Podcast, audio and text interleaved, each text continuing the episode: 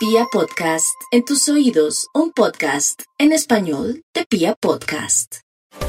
Muy buenos días para todos. Sí, quiero contarles que estamos ante una semana en verdad hermosa porque estamos en la semana de las velitas, una semana en la que se conmemora eh, la presencia de una luz, de una claridad y por ende de unas certezas. Pienso que todas las celebraciones relacionadas con la luz rebasan las fronteras de las religiones y acuden a los tiempos más antiguos, mucho más allá de algunas culturas que se quedaron en el fuego, que adoraron el sol o que se conectaron con las fogatas, más allá, en donde uno se da cuenta que la luz fue la forjadora del todo, la luz fue la promotora de la vida, la promotora de la existencia, y por ese motivo nuestro organismo está conectado con la luz. Eh, todos los días cuando eh, despunta el alba de manera inmediata, nuestro proceso orgánico, la dinámica de nuestro organismo, permite que se produzca la famosa serotonina y se inhiba la melatonina, dando pie a partir de allí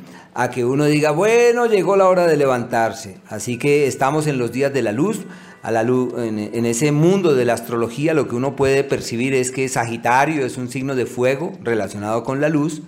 y los signos se dividen en espacios y los espacios se llaman decanatos. El primer decanato está relacionado con el signo de Sagitario, el segundo tiene que ver con el signo de Aries y Aries es el signo de la primavera, es el signo de la primera luz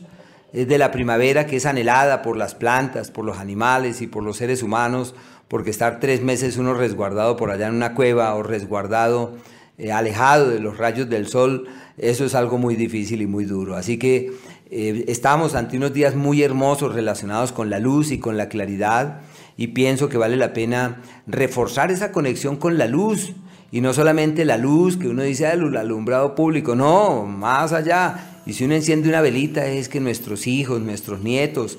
eh, y nosotros mismos también podamos ser conscientes que esa vela que estamos encendiendo es la misma que encendieron nuestros antepasados de tiempos muy remotos, seguramente con la pretensión de reunirse para dialogar y para compartir sobre temas eh, diversos y especialmente en la transmisión de los conocimientos. Como decía un maestro que tuve, él decía, no se le olvide lo que dicen, pues él hablaba de los textos antiguos, él decía, eh, cada elemento de la naturaleza, los cuatro elementos, la tierra, el agua y el fuego, tienen un precepto espiritual que los gobierna. Por eso en los eh, grimorios y los estudiosos de estos temas dicen que el, el, elemento tierra está relacionado con los gnomos,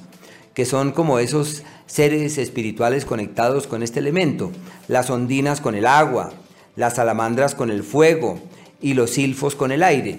Pero eh, de lo que hablan es que para lograr la, como la maestría sobre un elemento o la conexión con un elemento, uno tiene que desarrollar unas fortalezas. No se puede acceder a la sabiduría que duerme en el fuego, no se puede acceder a esa luz que allí existe si nosotros le tenemos miedo a él, como la gente que le tiene miedo a las profundidades o que se deja llevar por el orgullo o que se deja llevar por la avaricia. Entonces son cosas que inhiben esa posibilidad de acceder a esos archivos que están allí guardados y que son la fuente de saberes, de luces y claridades. Así que pues les deseamos lo mejor en estos días de las velitas y esperamos que al prender, al encender una velita se conecten con esa luz primigenia.